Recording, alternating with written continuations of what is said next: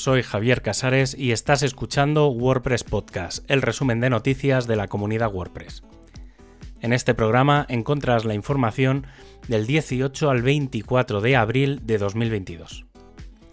El lanzamiento de WordPress 6.0 sigue su recorrido con el lanzamiento de la beta 2 y a partir del 26 de abril de 2022 la beta 3. En esta segunda beta se han incluido cinco cambios, aunque el foco de atención se está poniendo en explicar muy bien el funcionamiento de la Web Font API. Para empezar, la funcionalidad se va a incluir finalmente en la beta 3 y su labor principal es la de poder incluir una fuente en el theme.json y en las variaciones de temas. Con esto lo que se quiere potenciar es que los temas de bloques comiencen a incluir internamente más variaciones de estilos de forma rápida y simple en lo que a tipografía se refiere. Un detalle importante es que el 2022 no va a incluir por defecto esta característica, al menos no en WordPress 6.0. Y es que finalmente este paso se da para que afecte únicamente a variaciones de estilos pero aún no a lo que tiene que ver con el editor, con el objetivo de hacer más robusto el sistema.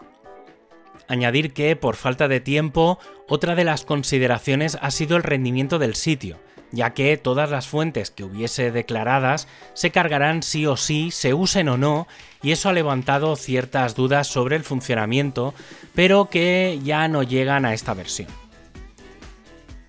El equipo de Core ha lanzado el Performance Lab 1.0.0. Este feature plugin tiene dos grandes elementos. Por un lado, incluir mucha información relacionada con la mejora del rendimiento del sitio dentro del salud del sitio, que incluiría información sobre la caché persistente, los elementos autocargados o los encolados. Además, lleva información sobre el soporte del formato de imágenes WebP que también se puede plantear usar activando la opción y creando imágenes en formato WebP a partir de los JPEG. En cuanto a mejoras de cara a siguientes versiones, uno de los elementos con los que se está trabajando es el de las secciones como bloques, y que incluiría la posibilidad de usar los patrones como secciones y por tanto llegar a considerar un patrón completo como un bloque. El equipo de accesibilidad ya ha cerrado más de 20 tickets en mejoras para WordPress 6.0.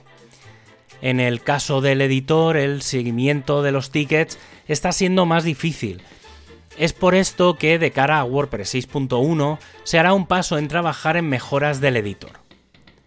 En líneas generales también se ha aplicado mejoras de accesibilidad a 21 elementos generales, 3 al bloque de navegación, 4 a otros bloques, 8 a la vista de lista, 6 al media, 2 a la edición masiva y 3 a las pantallas de acceso y 4 a los temas 20 algo. El equipo de Polyglots ha estrenado el nuevo sistema de notificaciones en la plataforma de traducciones ahora se podrá enviar un mensaje fácilmente a los traductores y desarrolladores sobre sus textos o en el idioma original o sobre una de las traducciones o para dar contexto. Además, se ha añadido la posibilidad de seleccionar varias cadenas de traducción a la vez y devolver una única respuesta que afecte a todas ellas. El equipo de mobile ha lanzado la versión 19.7. En su versión iOS se han hecho algunas mejoras en los bloques del editor y en la navegación. A la hora de crear un nuevo sitio se pedirá un nombre y será el usado para la navegación por la aplicación. En su versión Android se han separado las pestañas en el menú del sitio y página principal, además de pedir el nombre del sitio para usar en la navegación de la app. También se han corregido errores en las notificaciones que daba el bloque de archivo. El equipo de training va a migrar el Contributor Training a Learn WordPress, con el planteamiento de unificar los cursos y tutoriales de formación dentro de esta plataforma. Los cursos enfocados a los miembros más activos de la comunidad WordPress cambiarán su lugar.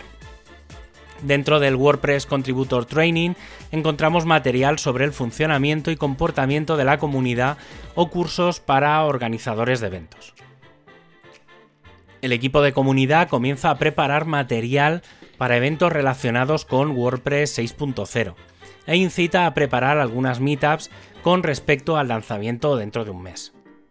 Además, se han actualizado las guías relacionadas con la COVID-19 y la asistencia a los eventos.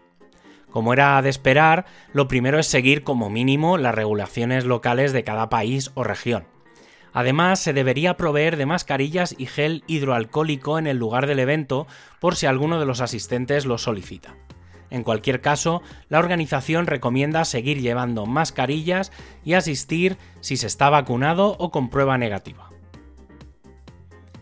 El equipo de BuddyPress ha lanzado finalmente su feature plugin BP Rewrites con el que podremos cambiar y personalizar las direcciones URL de los distintos componentes de BuddyPress. Con este plugin se buscan dos objetivos. El primero de ellos es que los usuarios puedan cambiar sus direcciones de forma muy sencilla. El segundo, que los desarrolladores utilicen un sistema estándar a la hora de gestionar las direcciones personalizadas.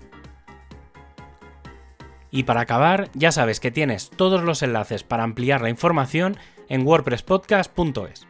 Un abrazo y hasta el próximo programa.